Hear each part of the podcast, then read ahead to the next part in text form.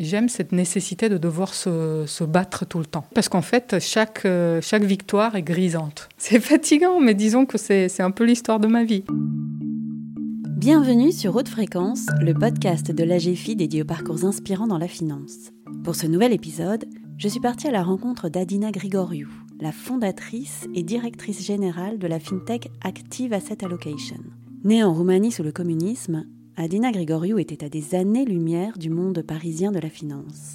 Les hasards de la vie, mais surtout sa détermination et sa passion pour les mathématiques, l'amènent à la gestion d'actifs. Après plusieurs expériences, Adina Grigoriou fonde son entreprise pour mettre en œuvre ses idées et mieux maîtriser sa vie. Un défi à la hauteur de cette fonceuse. Bonjour Adina Grigoriou. Bonjour Laurence. Travailler dans la finance, est-ce que c'était un rêve de gosse? Non, pas du tout. Je suis née dans une petite ville en Roumanie à l'époque du communisme. Donc la finance, je ne voyais pas du tout ce que c'était. Donc non, pas du tout. Pas un rêve de gosse. Vous aviez des idées euh, particulières sur ce que vous vouliez faire ou pas spécialement? À l'époque, je voulais être prof de maths. D'accord. Donc déjà quand même euh, les sciences, les maths. Oui, tout à fait. Je suis arrivée en France avec ma mère à l'âge de 13 mhm. ans et je ne parlais pas français. Et en fait, c'est là que finalement j'ai découvert que les maths étaient un, mhm. langage universel et que finalement je me suis mise à les aimer. Parce que mhm. les chiffres m'ont toujours parlé, donc ça c'était une chose, mais là j'ai vu ce que les maths permettaient mhm. de faire, notamment dans un pays dont on ne parlait pas la langue. Donc vous dirigez naturellement vers des études scientifiques? Oui, assez naturellement. Oui, oui. Par la suite, donc vous intégrez euh, une prépa? Alors non, j'ai pas fait, en fait, j'ai pas fait de prépa. J'aurais dû faire une prépa. D'accord. Et euh, à la place, je suis partie en Alaska. Ah ok. je sais rien à voir. Ouais, ouais. Beaucoup plus intéressant, ceci dit. Et qu'est-ce que vous avez fait en Alaska? Euh, Je suis allée au lycée, puisque c'était le programme pour ceux de moins de 18 ans. Mhm. J'ai eu mon bac à 17 ans, et donc je suis partie euh, une année. et donc j'ai aussi un bac américain, qui me sert à rien, hein, bien sûr, mais... ouais, vous pouvez pas travailler là-bas j'ai pas essayé. Donc vous revenez en France et là, vous passez le concours pour devenir actuaire. D'abord, j'ai fait deux ans de sciences éco. Et puis ensuite, euh, effectivement, je, moi, j'avais envie d'arrêter les études. Ah oui. Parce que je travaillais à mi-temps pour survivre et mhm. euh, c'était un peu compliqué. C'est mon père qui m'a poussé à poursuivre et je suis tombée un peu par hasard sur une affiche en fait mhm.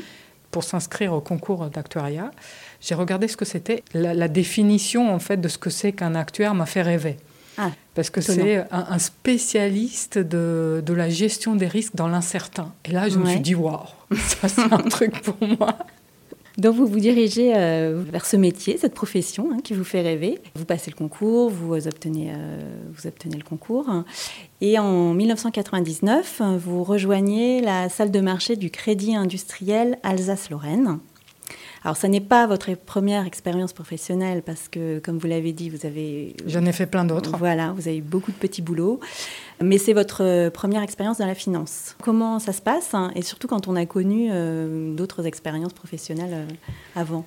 Alors, je dois avouer que j'avais 23 ans que c'était un peu grisant de me dire euh, je suis arrivée là où tant d'autres rêvent d'arriver, hein, mhm. puisqu'il y a encore beaucoup de personnes qui ça fait rêver, le fait d'être trader. Voilà, j'y ai pas trouvé un intérêt euh, particulier. J'ai passé un très très bon moment.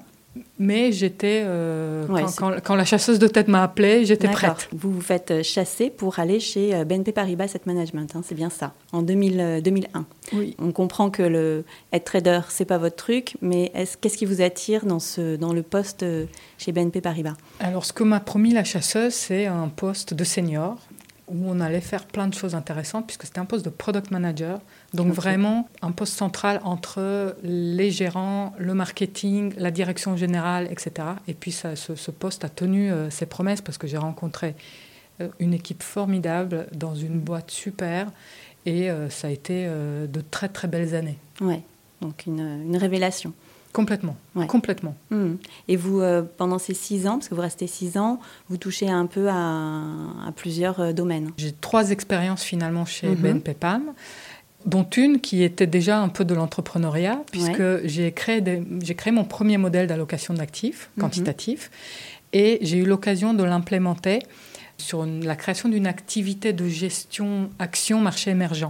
Donc on est passé d'un tout petit fonds, on avait un fonds Chine et un fonds, l'autre c'était Russie.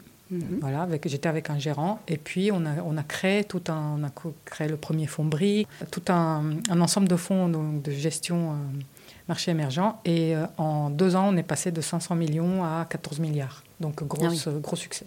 Et pourtant vous, vous partez au bout de six ans.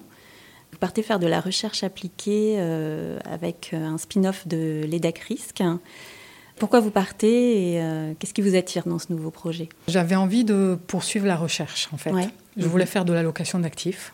Et là, je trouvais que c'était une occasion incroyable parce que à l'époque, le centre de recherche de l'EDECRIS, qui était un des meilleurs au monde en finance, je me suis dit waouh, je peux pas passer à côté de ça. Et donc je, suis partie à Nice euh, rejoindre donc l'équipe de recherche de l'EDECRIS. Et ça a été euh, trois très très belles années. Et donc au bout de trois ans, nouvelle envie de changement. Et là, vous fondez votre entreprise, 3A pour euh, Active Asset Allocation. Comment est né ce projet?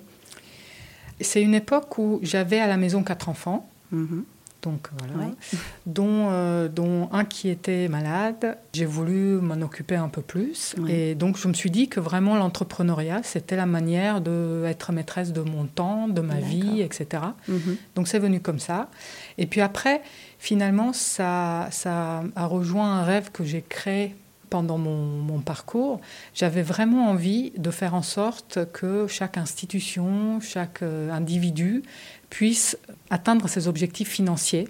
Et donc j'avais envie de, les aider au travers de mon expertise qui était l'allocation d'actifs. C'est né comme ça, Active Asset Allocation. C'était une envie d'avoir plus de, flexibilité dans, dans, votre vie Pourtant, quand on, crée son entreprise, c'est très chronophage. Oui, vous avez quand même euh, réussi à, trouver votre, votre équilibre. Y a, je ne pense pas qu'on puisse parler d'équilibre. Hmm. Mais c'est une question de qu'est-ce qui nous rend heureux, qu'est-ce qu'on a envie de faire, etc. Donc, euh, hmm. en ça, je l'ai trouvé. Mais est-ce que c'est un équilibre Vous voyez, hmm. c'est beaucoup de temps, c'est beaucoup de. C'est tout le temps là. Oui. Ouais, ouais. Comme, comme les enfants. Ça, ça occupe une partie du cerveau.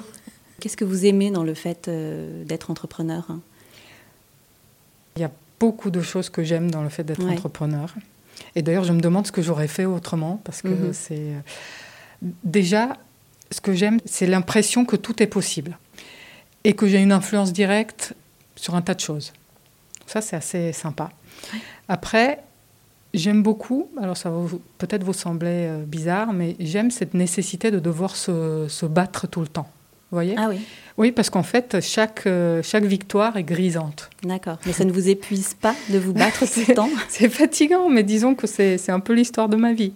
Ouais. Parce qu'après, il y a les gens. Donc, ce que, ce que j'aime aussi, c'est le fait d'avoir une belle équipe et mhm. d'accompagner euh, chaque personne vers son propre accomplissement, en fait, mhm. que ce soit personnel ou, ou professionnel. J'aime aussi euh, trouver des solutions, mhm. alors que ce soit bien sûr pour les clients, mais aussi pour l'entreprise, parce qu'effectivement, il y a tout le temps des choses à résoudre. Mhm. Et puis euh, après, ça, je, trouve que c'est un endroit qui me fait euh, grandir tous les jours. Donc j'apprends et je grandis avec cette entreprise. Mhm c'est pareil, on est, on est jamais, en fait, on n'est jamais assis confortablement dans un fauteuil en train de, de, contempler euh, sa vie. On est tout le mhm. temps sur le bord de la chaise, pas très confortable, pas très stable. Et personnellement, j'aime ça. Et vous parlez de grandir. Alors, Active Asset Allocation, ça représente combien de personnes aujourd'hui quelle, quelle activité? Aujourd'hui, nous avons en fait deux activités l'activité historique d'allocation d'actifs. Nous créons des modèles d'allocation d'actifs sur mesure mhm. pour des institutions. Alors en mettant euh, à chaque fois au cœur des algorithmes l'objectif, les contraintes, etc. Donc c'est une approche un peu particulière qu'on a étendue ensuite à l'épargne en général, mhm. puisque nous avons depuis aussi créé des, des pareil, des algorithmes, hein, mais pour des produits d'épargne, retraite, euh, assurance vie, etc. Mhm. Donc ça, c'est l'activité historique. Et puis nous, nous, nous, avons créé, nous avons lancé d'ailleurs cette année, une place de marché digitale de l'épargne. Mhm. Et ça, c'est un énorme projet comme on est nous-mêmes acteurs de cet euh, écosystème, on s'est rendu compte qu'il y avait un, tas d'inefficiences, un tas de, technologies à apporter. Et donc, on a créé en fait une plateforme qui permet à tous les acteurs de cet écosystème, c'est-à-dire compagnies d'assurance, sociétés de gestion, réseaux de distribution, de répondre à leurs propres besoins qui sont un mmh. peu spécifiques, mais aussi à leurs besoins de collaboration. Et donc, c'est ce qu'on ce qu'on a lancé là. Et il y a déjà 4 milliards d'encours sur, sur la plateforme. Donc, c'est tout de suite mhm. assez gros parce qu'il y a nos, nos, milliards à nous. Puis les premiers clients qu'on est en mhm. train d'embarquer au fur et à mesure. Et j'ai envie de dire, c'est une, une, très grosse histoire parce qu'il y a mhm. vraiment beaucoup euh, d'intervenants, beaucoup de monde à, à aller euh, pluguer, etc. Et puis une partie un peu plus visible de, de l'iceberg, c'est qu'on a aussi créé un site internet qui se veut être euh, un comparateur de performance de gestion pilotée pour apporter cette partie transparence et pédagogie jusqu'à l'épargnant final. Voilà, c'est aussi un des enjeux. Donc un gros, gros sujet, projet qui nous anime et qui, euh, qui nous fait nous lever le matin, euh, toute l'équipe de, de, bonne humeur et hmm. avec, avec l'envie de tout arracher. De par votre parcours euh, réussi, est-ce que vous avez conscience que vous, êtes, vous pouvez être un modèle pour d'autres personnes, notamment des femmes ou, euh, euh, ou, des personnes qui ne sont pas forcément de ce milieu de, la finance comme vous? Je ne sais pas, j'y ai pas trop pensé, à vrai dire. J'essaye déjà de montrer l'exemple à mes enfants. Ouais. Après, garçons et filles bon, j'ai toujours voulu qu'il soit fier de moi, donc mm. j'ai essayé d'agir en conséquence. Mais et, puis par rapport aux, femmes, j'ai toujours euh, eu l'impression d'être un homme comme les autres. Mm. Donc euh, je ne sais pas si les femmes ont besoin de quelque chose de vraiment particulier en termes d'exemple ou à suivre ou quoi. Je pense que c'est juste, euh, voilà. Mm. Je suis un entrepreneur avant tout. Ouais. Vous n'avez jamais posé de questions par rapport à ça Non, pas par rapport à ça, même si je ne dis pas que je ne l'ai pas ressenti dans ma vie euh, professionnelle, mais euh, hmm. voilà. Et puis après, ce que je peux partager peut-être avec les autres, c'est que là, vous parlez de, parcours réussi. Euh, mhm. Je ne sais pas ce qu'on peut appeler comme parcours réussi, mais je pense que ce qui est intéressant de noter, c'est que derrière chaque parcours, mhm. réussi ou pas, il y a eu beaucoup d'obstacles à surmonter, beaucoup de choses que les gens ne disent pas, qui ne se mm. voient pas. Et mm. donc si on regarde simplement la réussite, si j'ose dire, on passe à côté d'un tas de choses et on risque de se décourager. Mais je pense que effectivement, les, euh, alors, moi personnellement, j'ai vécu beaucoup de choses très difficiles. Mm. Le fait d'être né sous le communisme, de d'avoir été arraché, à mon pays, à ma famille, etc. Je suis arrivée en France, j'ai changé d'école tous les ans, deux fois pendant mon année de terminale. Mm. Enfin, mm. c'est juste pour vous donner. Donc tout ça, ça se voit pas. Non. Mais c'est ça aussi que, qui fait la richesse euh, de, qui donne votre force. Qui me donne la force et, et aussi, je pense, c'est une question d'attitude. Si on arrive à se dire que derrière chaque obstacle qu'on rencontre, mm-hmm. il y a un monde d'opportunités. Ouais il n'y a plus rien qui, qui, peut faire peur. Donc c'est ça que j'aimerais voilà, transmettre, euh, y compris à mes enfants, parce que je pense que c'est ça, mm. peut donner de l'espoir. Mm. C'est vrai. Vos enfants sont fiers. Je l'espère. Et alors vous êtes, euh, vous êtes à fond euh, dans votre travail, vous avez une grande famille. Qu'est-ce que vous faites pour déconnecter de tout ça? Je ne sais pas si j'arrive vraiment à déconnecter. C'est ce que je vous disais tout à l'heure. Il y a toujours un petit bout de mon cerveau qui tourne mm. euh, comme, un petit ordinateur. Euh, euh, mais c'est sûr que ce qui m'aide à, penser à autre chose, c'est bien sûr la famille, les amis et le sport.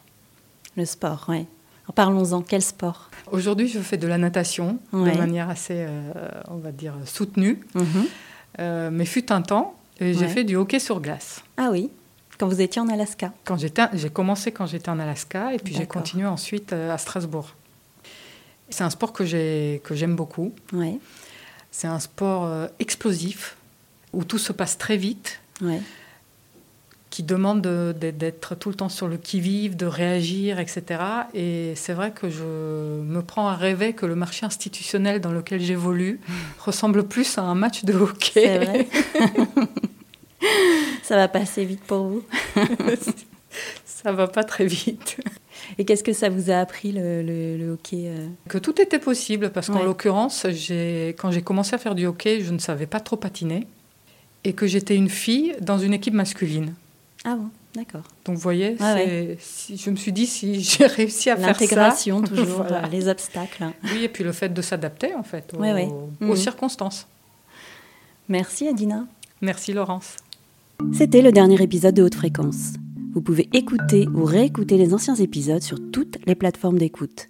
Et pour ne pas rater le prochain, n'hésitez pas à vous abonner. À bientôt!